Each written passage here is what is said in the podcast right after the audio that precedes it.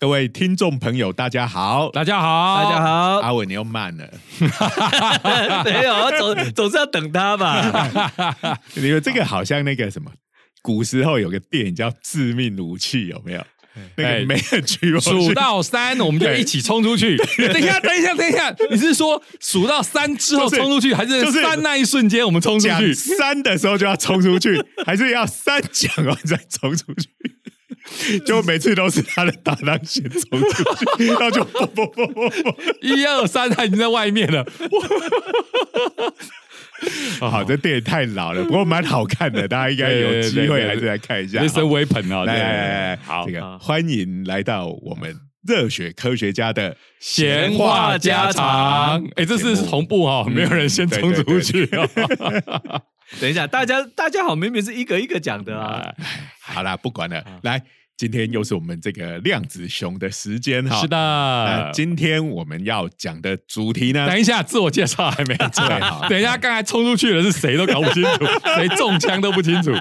哈哈哈哈！我是东海大学应用物理系的施启林老师。我是中原大学物理系的许金玲许老师。啊，我是中原大学物理系的高崇文。嗯，好好，接下来要讲什么？今天要讲到量子熊了。对对对，哎今天的主题是我们的量子封神榜的第二集。等一下，两模式已经变成量子英雄传说，对，已经改名了。到底要封神榜还还是英雄？这个是量子英雄封神传说榜，合体了，不，这个是这样子啦。因为本来呢，我有一天洗澡的时候就想说啊，这个量子呃量子封神榜写完以后就没搞头啦。嗯嗯那那怎么办呢？我想说，哎，是不是来个前传啊？就像《银河英雄传说》一样啊，就跟我们的这个总策划总监啊，就报告说，哎，能不能写前传呢、嗯啊？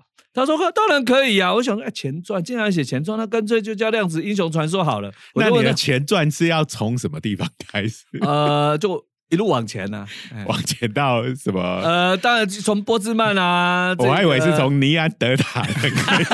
那个就太前了一点吧。至少要到我们都爱吐槽的亚里士多德。亚里士多在本没有啦，还可以再往前，德蒙克里特斯啦。啊，对啦对啦，哎德蒙克里特斯。但是你大概到了泰利斯就有点太过火了，所以大概顶多是到那边啦。好，所以阿文的目标就是要有前传哈。不过我们是是是，现在算我们现在算是本传吗？啊，是啊，是啊，我们不过这个其实完全不造成困扰，嗯，因为我们今天讲说是第二集，是但是我们在第一集的时候好像没有讲把量子封神榜这个 title 给讲出来。有啦，有啊有啦，你有是我自己忘了对，但是我们已经改了嘛，对，没有关系。好，我们来看好，那我们重来一下 啊！今天我们的节目是《量子英雄传说》的第二话嗯，哎，对，我们要航行在星星的大海。噔噔，古典乐要出来了哈，这样子是。好，那今天讲的主角是谁呢？叫做克西和夫。哎，克西和夫啊！大家还记得上一集的主角是什么吗？夫朗合肥，夫朗合，肥，真的是。因为那个“夫”那个音啊，你也知道，我们那个呃习惯母语是台语的人呐、那个“夫”是其实蛮沉重的负担呐、所以以前我们大学的时候最喜欢开玩笑花卉花、啊，花飞花，那连花卉花啊，啊，每次只要上课说啊，同学好好发挥啊，哈。对啊，上课上课要花轰啊，啊，对啊，这个“夫”这个音完全不符合人体工学，应该废掉才对啊。好啦，这个夫朗合合肥肥，，我啊一直记得合肥。这个 上一次讲的是说，呃，这个太阳的光谱是这件事情嘛，对的暗线。这个是一个呃吐槽打脸的故事，如果大家都还记得，就有个哲学家孔德说嗯，我们永远也不可能知道太阳是什么东西做的，是的。我们没有办法去做实验。嗯。哎，结果这个就用光谱这个方法，是。哎，就找出它里头的元素。不过这个故事嗯还只是一开头而已吧，开玩笑。这个我们量子英雄传说跟银河英雄传说一样，是个大长篇。对嗯我还多一部，我有五部。哎，事实上那个都已经够在我了已经构思好了，不过第一部已经基本上完成了。你讲的是前传的部分，呃，没有，这是本传，前传要之后再来写。嗯，本传不是有十部吗？人家《银河英雄啊传说》不，我看的是动画啊，动画只有四部啊。好了，先不要讲这个动画跟小说的差别的，反正哎这个版本现在版本之争现在在有这个，当然是回归原著小说版啊啊啊啊，啊。谁跟你动画？哎，现在版本之争是这个没完，没没多久，连小说也会出些什么增订版、豪华版，有时候那个 不过人家金庸的第三人家他版是有对啊。所以你这个应该还是要跟小说版一样，你要有黎明篇、哦野望篇，对不对再来对我完全收到这个旧版动画的毒害了，什么飞翔篇、怒涛篇、对对对，乱离篇，啊，好人家十部也没问题啦，就往下写嘛，就是这个就变成后可以传了。一直写到现在？可以可以可以。没问题其实阿文在文章里头，我记得一开始哈也稍微哦透露了说这一集要讲什么哈，比如说像这一集。这个科西佛夫，他前面给的叫做“黑的发亮篇对对对 黑不溜丢黑的力发亮篇，对对对，因为每一每一篇当然就是在想出一个比较酷一点的标题嘛，嗯就好像这个《银河英雄传说》第一集的标题就很酷啊，嗯在永恒的黑暗之中，对”，不对？哦，很酷很酷。那我们对啊，这个你知道上课的时候呢，这个上课内容没那么重要，那个标题很重要啊，这年头。哎，然后学生就在下面听课，全部都陷入永恒的黑暗之中。啊，完全被歼灭掉。哈哈哈！那我们今天是黑的发亮哈，对为什么会黑的发亮？我们赫哎，西其实克西霍夫其实应该蛮多人知道，，对呀，但是他们知道这个克西霍夫可能是来自于那个电路学，有没有？对，没错。哎，电路学一定会讲的，对而且没有记错的话，高中应该就会讲了有高三，对你如果还记得的时候，我们高三就常常在算这个并组、并联、并联串联、并联的串联、串联的并并联的串跟串联这个小学的时候 就有这种概念对对对啊，而且那就是很简单的对。纯并联或。纯串联。但是当你有一大堆这样子的电路，嗯，又并联又串联，哦，还有各种的奇形种，哦。对我们小时候最合起来变成一个超复杂的电路图的时候，哦，那个你根本没有办法用小学学过的那种对并联串联的方式这个来理解它。我印象中还印象非常深刻，我们高三的时候准备考试，还出现那种题目是一个立体的正面啊，正对对对，方体，正立方哦正有有立方体的有有有线路。十，二根电子对接起来，对不对？而且它的这个呃，你要量的量，他对对对它叫你量两点之间的对你可以是对对角，也可以是同一个边面的对角，也可以是邻边。其实你用拓扑学的角度来看，这个没什么了不起啦。哎呀，它 纯粹就是炫人耳目的花俏的伎俩而已。这个拓扑学，这个就是在我来看，就是变成一个 graph 一个网路图嘛。好那讲，嗯，讲到网路图，其实今天我们应该也会提到，因为跟那个很有名的地方有关。柯尼斯堡啊事实上呢，这个讲到柯尼斯堡，这是故意的埋的梗。为什么呢？哎，等一下，啊你现在突然讲梗科林尼斯堡这个，大家就搞不清楚为什么要讲什么。我们还是从头开始没错 来来来来但是我们今天要讲的克西霍夫，并不是要跟你讲说，哦，他从这个电路学并联串联里头去发现什么跟量子力学有关的东西。哎，其实不是是这个。呃，是他另一边的工作，是这是我们的高中生或大学生可能比较不知道的，对因为大家听克西霍夫就是电就会想到电，就觉得他是电的专家但是今天跟电没有关系。其实他的电路工作听说是到大学的时候就搞出来的啦，哎所以是小小菜一碟。真正的大餐 是这个后来他跟本身合作的这些光谱学的工作，哦才是真的是哎啊，厉害本。身是不是我们以前小时候做实验，化学实验没错东西叫做本身灯，就是它，就是那个本身，对对不对？本身以前以前都不知道为什么，哎，就是因为我们以前做在国中的时候做那种化学实验会用到火的，对要么就是用酒精灯，对对不对对？啊，另外一个就本身灯，对对酒精灯，你看一听就知道它是什么东西里面有酒精，那本身灯哦，难道有一液体叫本身对，或者是说，哎、它是不是因为它那个应该是接着瓦斯管的，好，就说它火会从里面一直自己生出来。那个 Benson Benson，因为老师也没跟我们讲那是一个啊那个哎，我看你写的文章不是 Benson 哎、欸，我写成本身啊，他是不是？我说他的英文不是哦大家比较常听到那个哎 Benson，不是不是，他是德国人呢、啊，，Benson，所以那个本身灯要用台语发音，奔行奔行颠，才会跟他的原文啊，因为他是 B U N S E N 嘛，哈对对对，奔贤温馨。奔贤点。这样一念出来，好像念什么诗号，对对对这个要登哎我。我我跟你讲，哎，咱台中这个科博馆哈，科自然科学博物馆因出一个 podcast 用台语讲，咱买到气矿吗？买到试看卖哎有这个本钱啦，嘿嘿。哎，本性丁，咱本性丁咱在场两个鹿港人，一个台南人吼，人讲这这个一户二六三三班假啊，，咱就跟找一个班假 来打，爱找一个班假。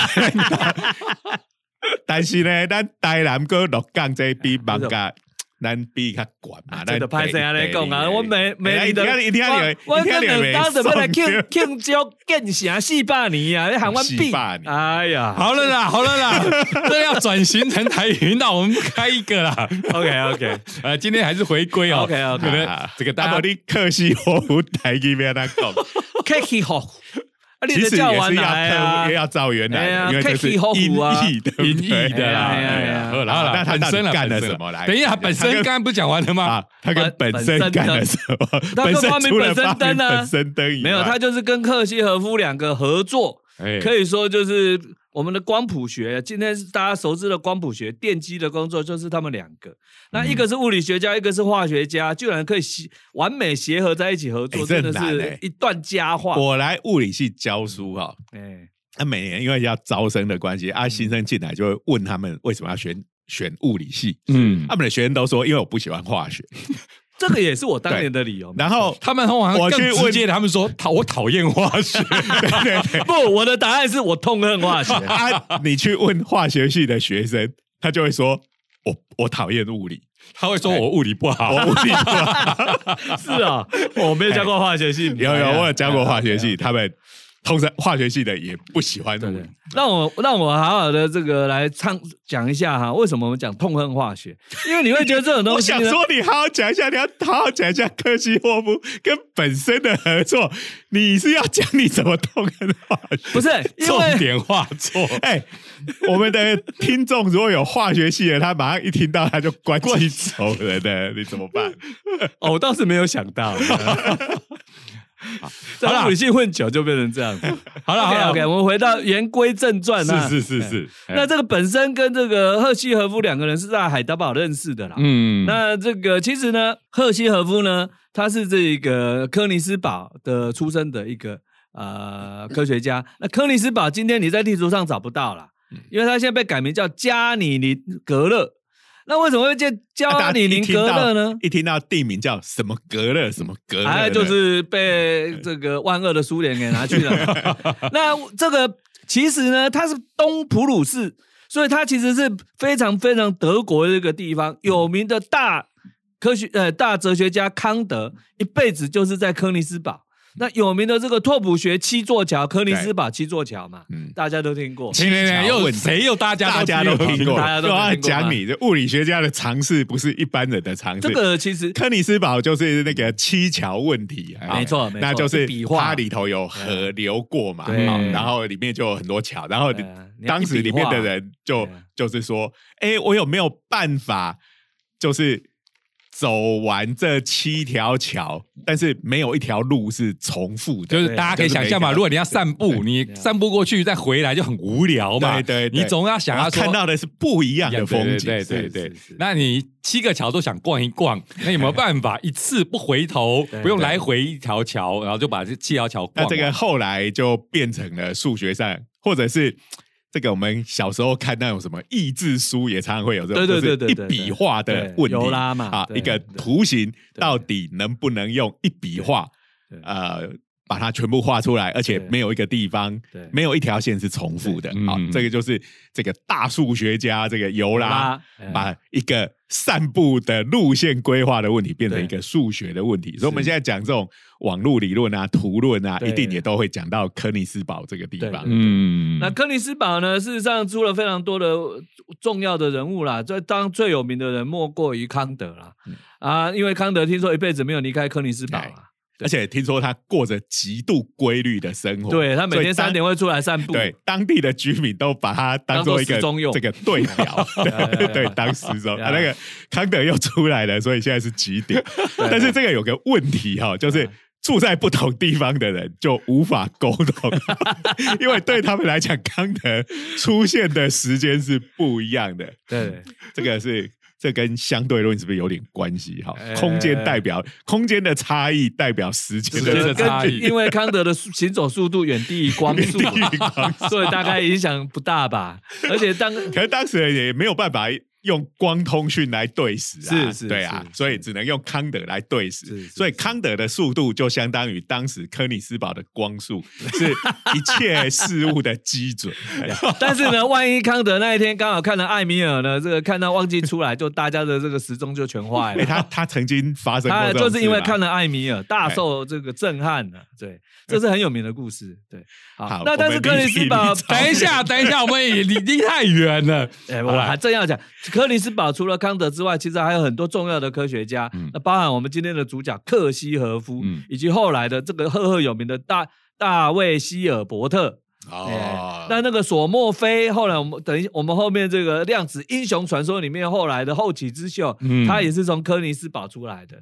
那柯尼斯堡怎么会变成俄国的呢？这讲起来就很心酸啊、因为东普鲁士那么战败以后呢，这个二战之后呢，这个波兰被苏联吃掉一大块，嗯然后呢，这个波兰往再往德国拿掉一大块，但是不知道为什么啊哈，那这个苏联呢就把其中一个这个飞地啊，就是说你注意看啊，加里宁格勒呢旁边是波兰，是立陶宛，就是跟苏联是没有连在一起的。嗯哎、他就居然变成苏联领土了。给年轻的朋友讲一下哈，苏联你们搞不好有人没听过。哦不会现在你可以把它想成苏联苏维大部埃人民分人就是现在的俄罗斯这样子。不不不，苏联它不是俄罗斯，我我知道他不是俄罗斯啦是是是，它本来里头最大的一一块就是国俄对对对它是好几个对，因为苏维埃这个是邦所谓联嘛，对苏维埃是一种组织，类似我们概念的议会，可是它是这个俄国革命时候刚出现的时候，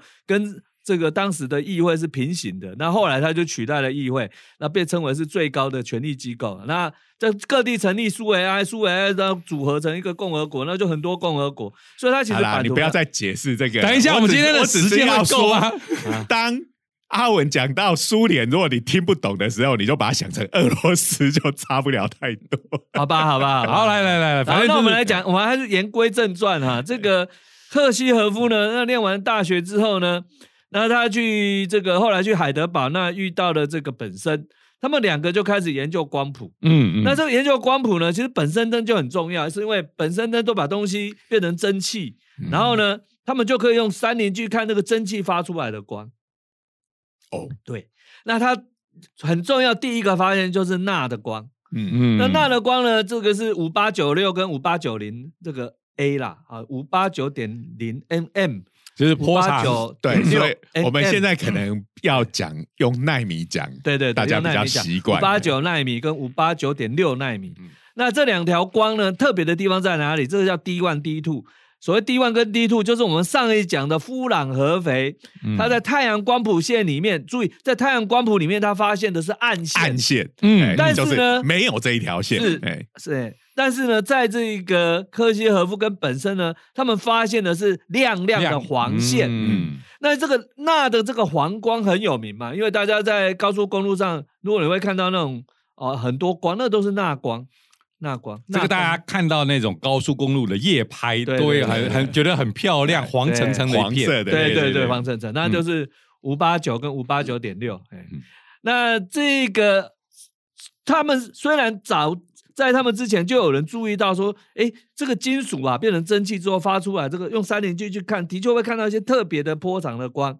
但是有注意到说，这个钠的光呢，居然跟太阳光里面的这个暗线位置是一样的人呢，嗯。就是他们两个人。哦，所以这个是非常非常重要的一件事情。所以等于是他们的发现，再结合嗯。弗朗合肥的对发现，对。才能把这个光谱跟元素到底是哪一种给连接起来就对了。嗯呃，其实哈，这个应该是说更深刻一点来讲，就是我们我们会发现，这个其实呃，这有点把后面有点就是等于是暴雷了 哈。那么这个就告诉你能接的概念了，就你有吸收，你可以从一个能接掉下到下比较低的能接，反过来我就可以足够的相同的能量，我可以从低的能接。跑到高的能接。那这个能量跟波长连接在一起，这个当然是后面的。你如果要讲这个，就变成会把后面整个都对讲完了就会所以我们现阶段只要先说不同的元素，它就是会发出或吸收特定波长的光。其实一开始那个时代哈、这个元素的概，这个光谱线跟元素的关联还没有马上那么清晰。因为那时候元素也还没有那么清楚，那么清楚呃，对，那但是呢，光谱学发他们从这个一八五九年，他们发现了这个钠光的钠的线跟太阳光谱线的关系之后呢，很快的他们就主张，哎，这个光谱学可以拿来发现新元素。嗯所以很快的，在一八六零年呢，他们两个就发现了一个新元素，叫做铯。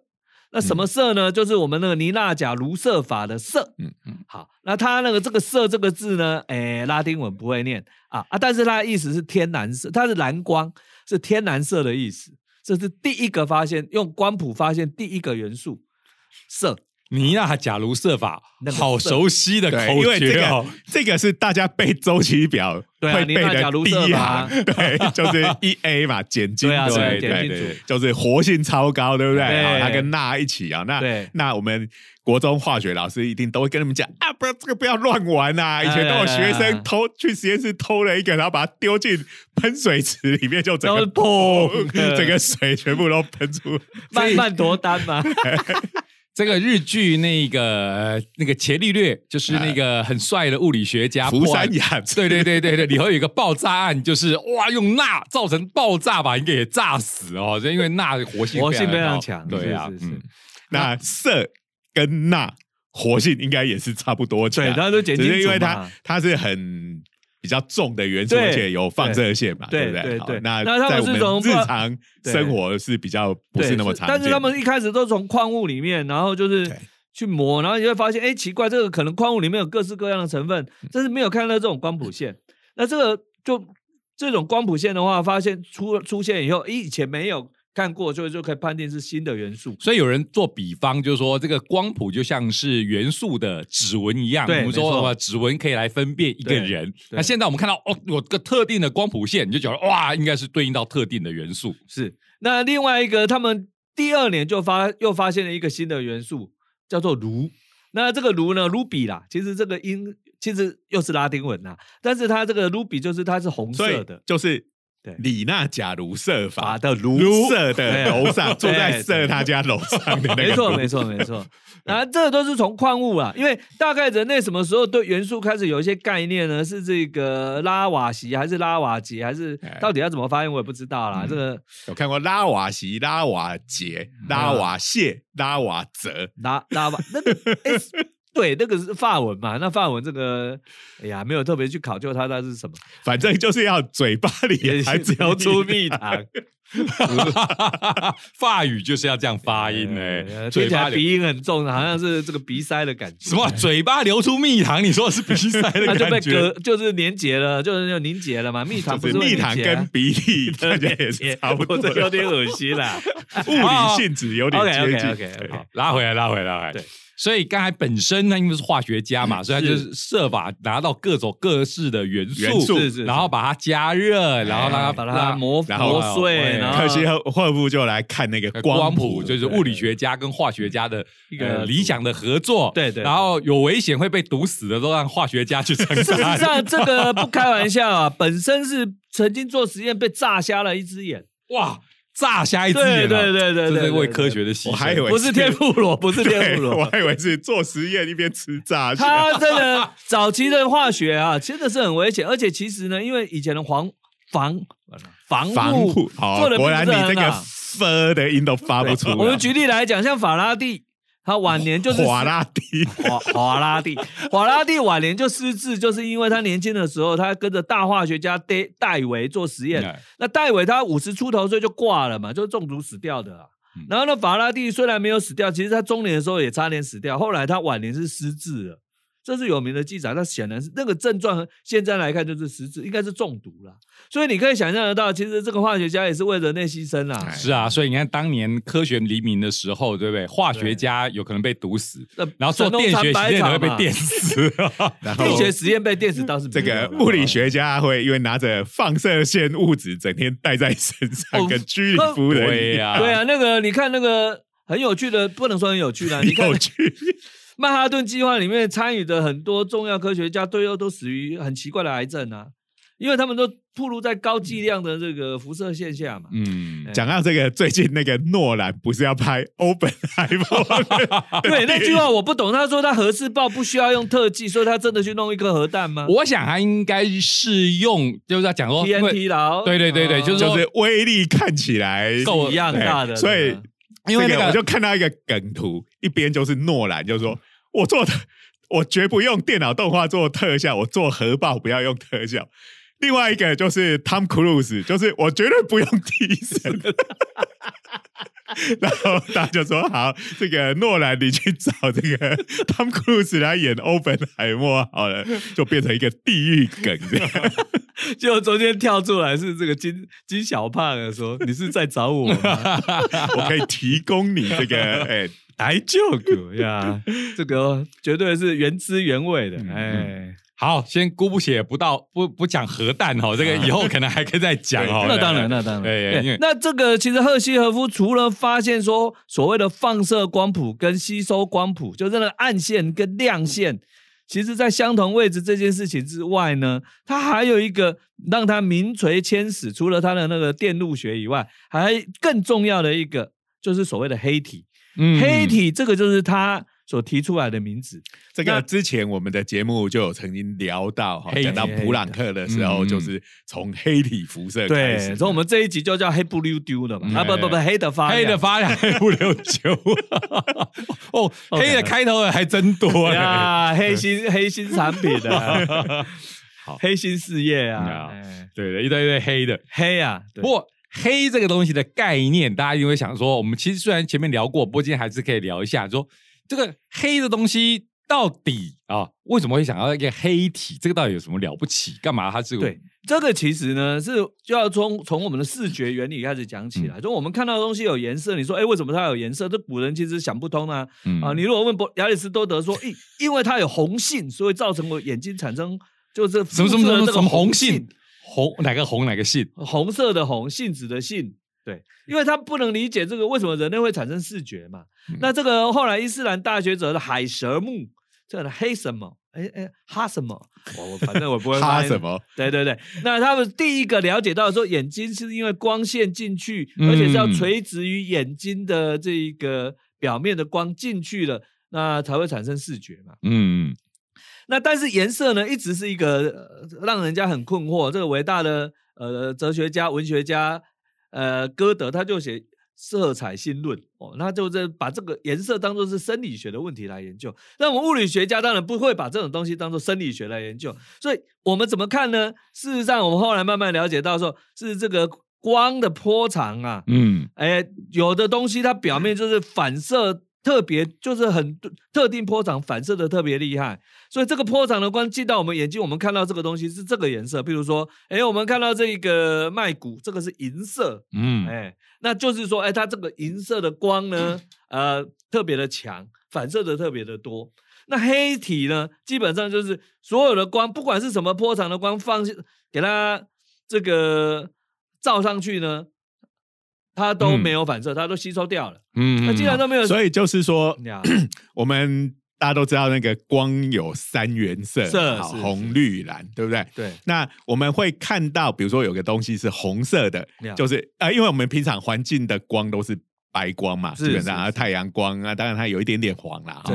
那日光灯都白光，那白光其实就是各种不同的颜色的光都混在一起的结果。那是视觉，对视觉上那我们今天讲的话，基本上是物理来讲，视觉视觉其实大灾问啊。啊，你先听，你先等我哦讲完嘛。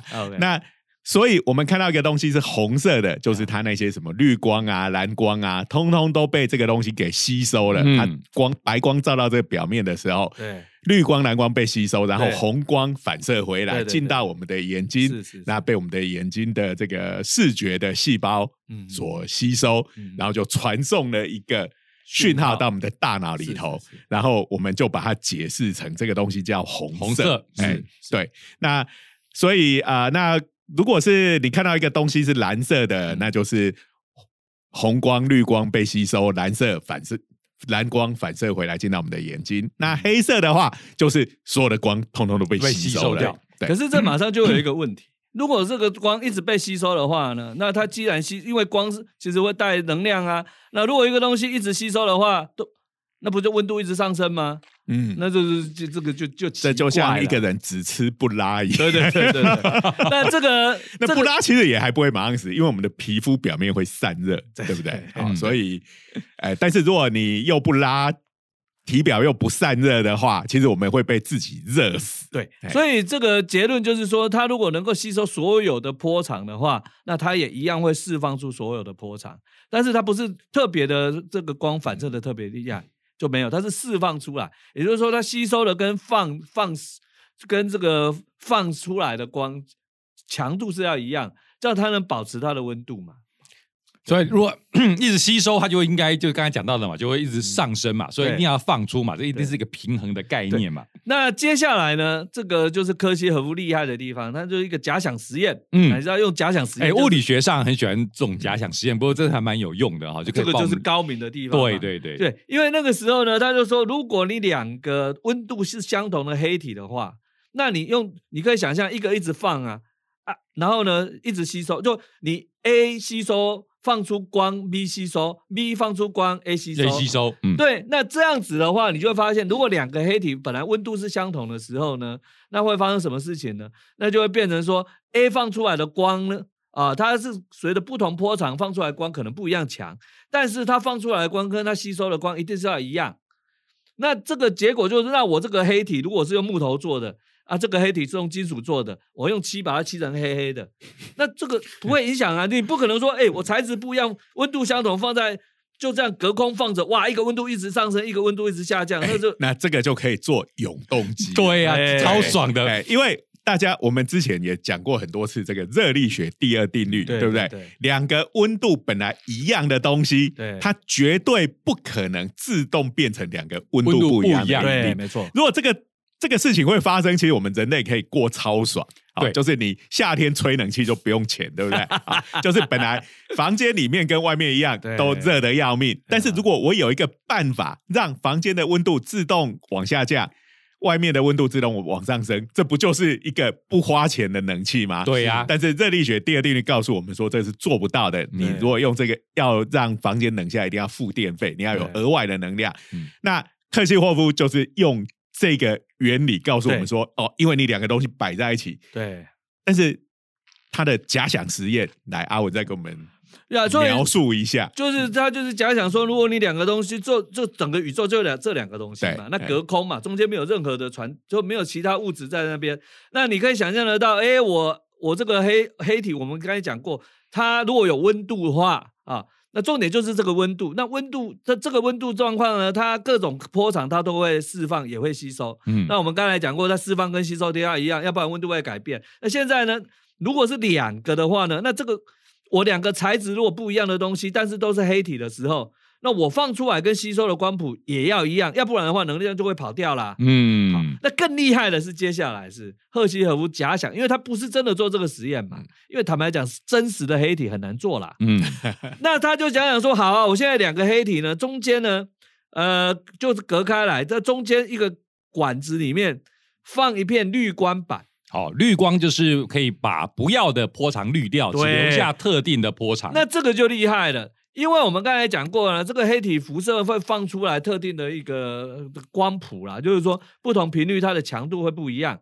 那你用这个滤光片的话呢，就可以证明说，只要温度相同的时候，那这个不管你的材质是什么呢，你的这个特定的光波长，因为你特定的波长呢，你的强度一定是一样。因为我们刚才的论证其实有点骗人的，就我我吸收等于我放射，可是不代表说我相同我特定波长的也会都一样啊。对对对，来，我对来帮阿武补充一下。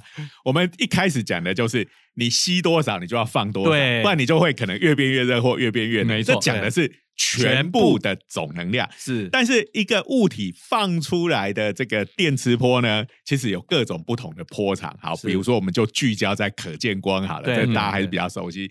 哎，假如说我今天有个黑体是用铁做的，是那假如它放出来是红光比较强，但是蓝光比较弱，是。那有个木头做的黑体，它是红光比较弱，蓝光比较强，是。但是这两个加起来是一样的。是。那么说，哎，那总能量一样啊，对。应该不会有事啊，对不对？是还是符合我的热力学第二定律啊。对，可是这时候克西霍夫就从口袋里拿出一个滤光片，呀。比如说，我就让红光都过不去，对，只有蓝光可以过去。是。那我们刚刚讲的是，哎，我刚刚讲谁蓝光比较强？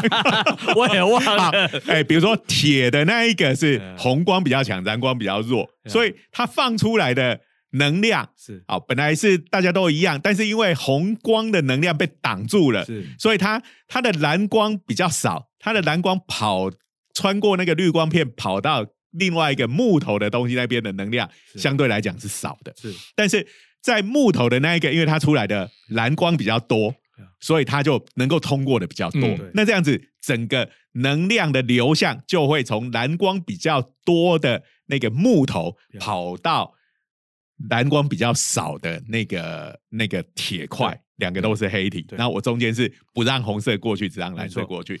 所以对，然后他就说：“哎，那如果这件事情发生的话，哎，我又违反热力学，我又超爽的了，我又，可以催眠潜能器了，我要发明了一个只要我的房间的墙壁用个绿光片，我就可以没错，让那个本来温度一样，又自变自动变成一边热一边冷。好，所以这个事情呢，唯一能阻止这件事情的，就是两边发出来的光不止总能量要一样，在每一种波长、每一种颜色的光，也都是两边都要一样。没错，，也就是说我们没办法这么爽啦，对对啦，你总之，克西霍夫就是不让我们吹免钱冷气，就是这个意思。不过他就是我们因为吹不到免钱冷气哈，没办法违反热力学第二定律，所以结论就是，无论你是什么质材，你只要是黑的，呃，黑体，那它就是大家性质都是一样的。对。那这件事情非常重要，因为特别我们物理学家只要听到跟材质无关，就会非常的兴奋兴奋。奋，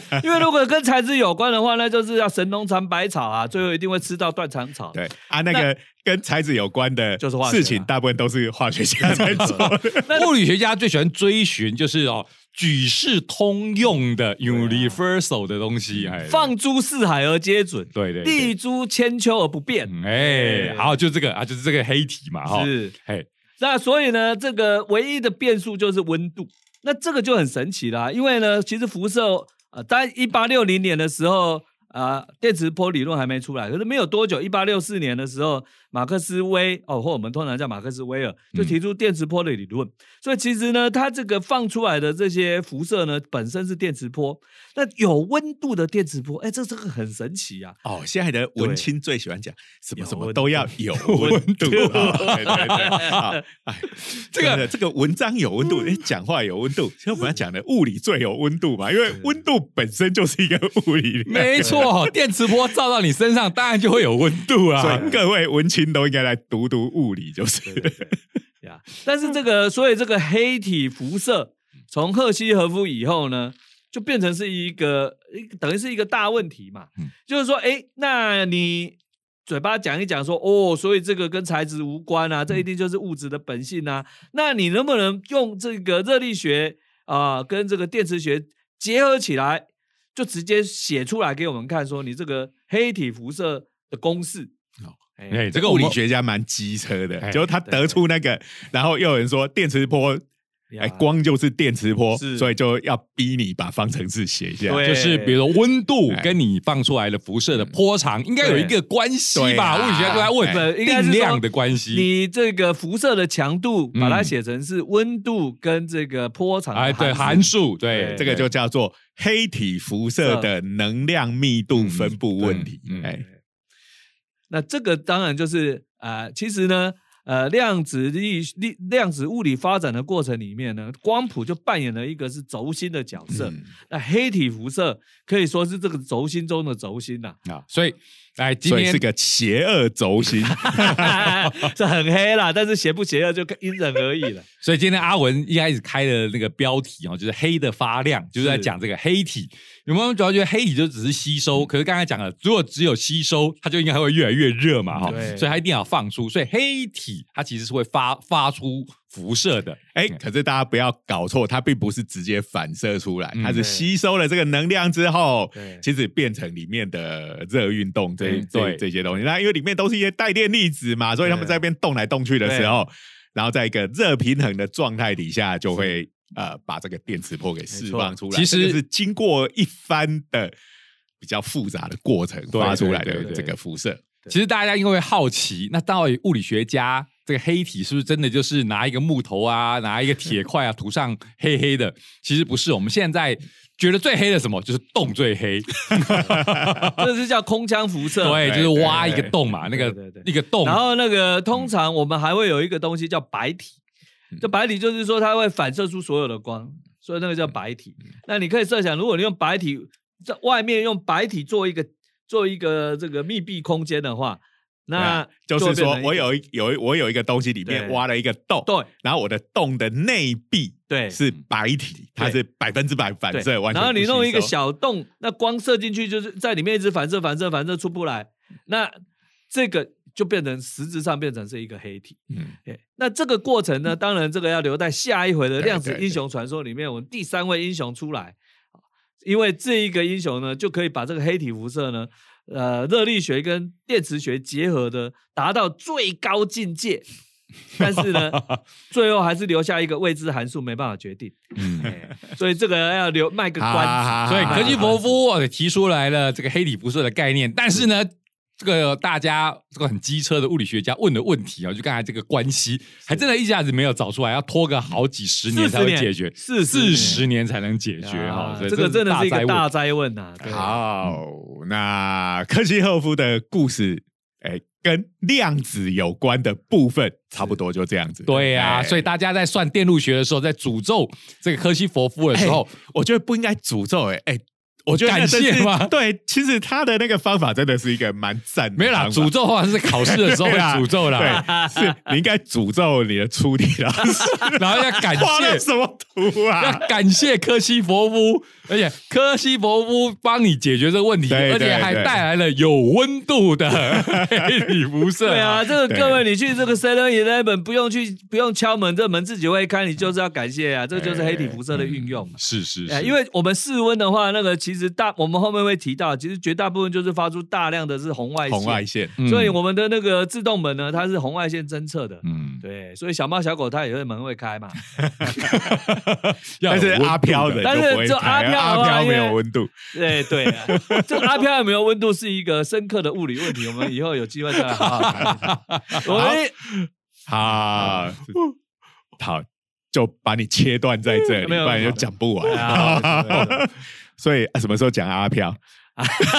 后传，后传，鬼魅般的超剧作对呀，有真的有真的有，好，那今天时间差不多了，我们今天的哎节目就到这边。对，那欢迎各位这个要收看我们的 YouTube 频道，原来 突然不知道有温度的有温度的 YouTube 频频道，哎，热血科学家的长话短说。哎哎，这个订阅、按赞、分享、开启小铃铛。好哎，那当然，大家还是要每个礼拜固定收听我们的这个 Podcast 热血科学家的闲话家常。嗯好，那我们今天的节目就等一下我们还要到这照例的边啊，要感感谢谢一下有温度的 有温度的国科会，国科会。对，顺便广告一下我们的 IG，哎对我们 IG 也上了哈，对对对对，然后我的 IG 都只是拿来看日本明星的美照，结果最近那个是阿文的 IG，我们的 IG 有美照哦，现在的 IG 是。一直有美照更新新的哈，对如果有注意到的话是，现在最流行的 AI 的作图哎哦。不过最近网络上吵翻天了哈，